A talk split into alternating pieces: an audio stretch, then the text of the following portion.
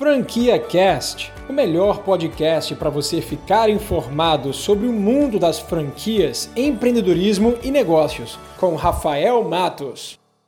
Muita gente me pergunta, Rafael, o que é melhor investir? Numa loja de shopping, de rua, de galeria ou em um quiosque? Talvez seja um modelo mais barato, um formato mais ideal para o investimento que cabe no meu bolso. Então, eu decidi gravar esse vídeo para você e tirar todas essas dúvidas. Vamos lá? Bom, queria começar esse vídeo divulgando um dado recente da ABF. A ABF divulgou que 89,6% de todas as franquias montadas no Brasil estão no formato de loja, ou seja, de fato é o formato mais popular. Mas os quiosques estão crescendo bastante e hoje representa 6,7% de todas as franquias montadas no Brasil. Mas calma, peraí, você deve estar fazendo o cálculo, deve estar imaginando, Rafael, 89 mais 6 não dá 100%, né? Esse cálculo está errado. Não, esse cálculo está certo. Na verdade, o restante refere-se às modalidades home-based, que nem é loja nem é quiosque. Os franqueados trabalham de casa. Em uma das minhas franquias, trabalha no formato home-based. Se você quer saber mais sobre esse formato,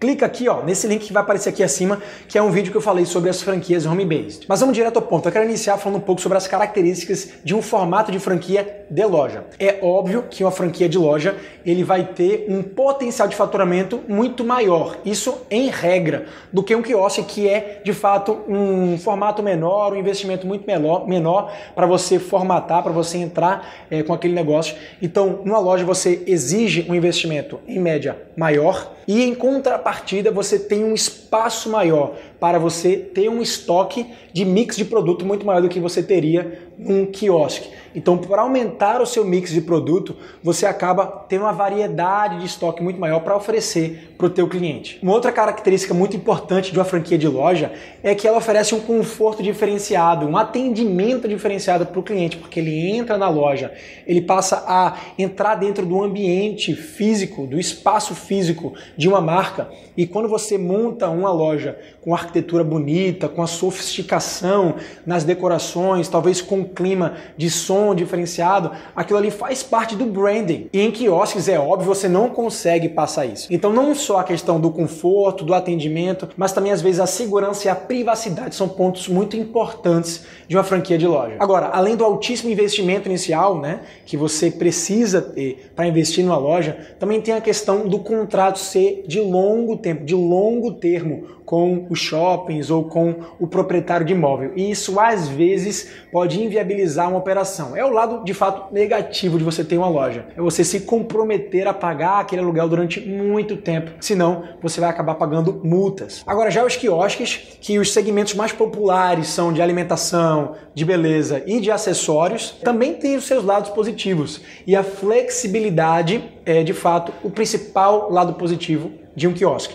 porque você pode mudar a localização daquele quiosque durante o tempo. Então você vai ter contratos curtos com os proprietários de galerias ou de shoppings ou de terminais, enfim.